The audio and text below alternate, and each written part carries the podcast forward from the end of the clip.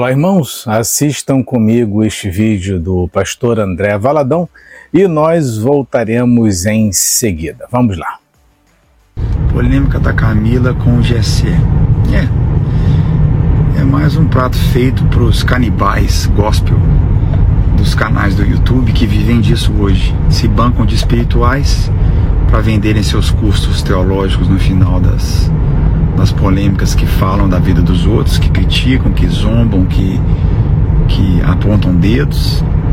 E, e para os cachorros que comem as migalhas das fofocas dos youtubers e, e blogs de notícia que vivem disso, bebendo sangue, comendo da carne, nada espiritual a respeito daquilo que, que infelizmente pode causar divisões no, no meio evangélico.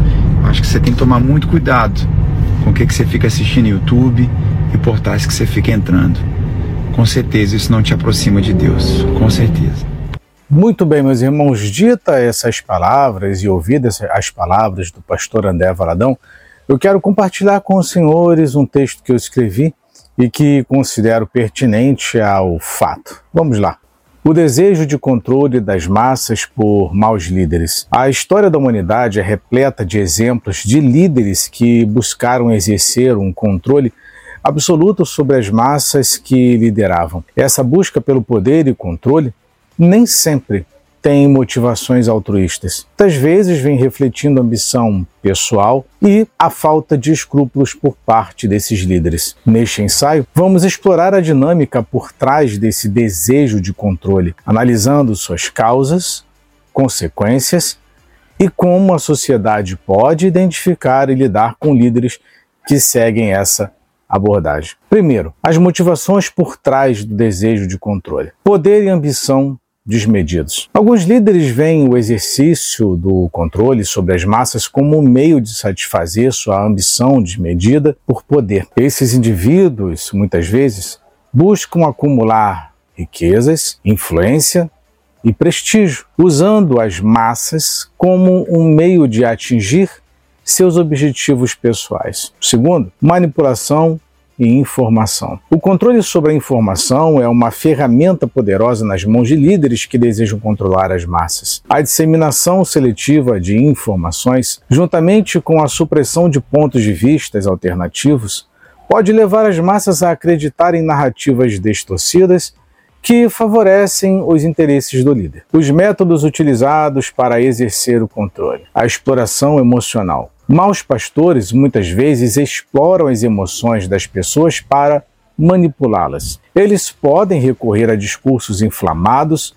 apelos emocionais e retóricas que incitem o medo, a raiva, a ansiedade, visando criar um estado emocional favorável à aceitação de suas orientações e decisões, como, por exemplo, briga política, André Valadão. Restrições das liberdades individuais. A limitação das liberdades individuais é uma tática comum empregada por líderes controladores. Isso pode incluir a censura da mídia, restrições à liberdade de expressão e a supressão de movimentos sociais que possam desafiar a autoridade do líder. As consequências para a sociedade: erosão da confiança. O desejo de controle excessivo por parte de líderes pode levar a uma erosão da confiança nas instituições e no próprio conceito de liderança. Quando as massas percebem que estão sendo manipuladas e que seus interesses não são priorizados, a confiança é minada, o que pode levar a uma desintegração da coesão social, estagnação e falta de inovação. Líderes que buscam controlar as massas muitas vezes temem a mudança e a inovação, uma vez que isso pode ameaçar sua posição de poder. Isso pode resultar em uma sociedade estagnada, incapaz de se adaptar às mudanças e avançar em direção ao progresso. Identificando e lidando com líderes controladores. Educação e conscientização. A educação da sociedade sobre sinais de líderes controladores é crucial para prevenir a ascensão e a consolidação desse tipo de liderança. A conscientização sobre as táticas de manipulação, a importância da liberdade de pensamento e a valorização da transparência são elementos chaves nesse processo. Fortalecimento das instituições democráticas. Uma sociedade que valoriza e fortalece suas instituições democráticas está mais bem equipada para resistir ao domínio de líderes controladores. A separação de poderes, a liberdade de imprensa e a participação ativa dos cidadãos são componentes essenciais para garantir que nenhum líder exerça controle absoluto. Em última análise, os maus pastores que buscam exercer controle sobre as massas representam uma ameaça ao progresso, à liberdade e à dignidade A história nos ensina que a busca pelo poder desmedido e pela manipulação das massas leva a consequências desastrosas. É responsabilidade da sociedade reconhecer os sinais de liderança controladora, promover a conscientização e fortalecer as salvaguardas democráticas para garantir um futuro no qual a liderança seja exercida com responsabilidade em prol do bem comum. Muito bem, pastor André Valadão. Deixa eu lhe falar uma coisa. As pessoas estão cansadas de denominação. As pessoas querem Jesus, elas estão em busca de Jesus. As pessoas querem sentir o amor de Jesus e não serem controladas pelo sistema religioso.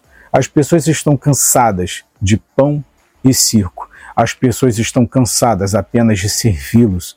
As pessoas estão com sede e na busca por amor de Jesus. Então, essa, e muitas das vezes, essa as atitudes que as pessoas tomam é o resultado, André, do que vocês, como líderes, provocaram. Se o senhor reclama hoje das pessoas que falam na internet, que expõem suas opiniões, a culpa é de vocês, líderes, que exercem com braço de ferro o controle das massas das ovelhas.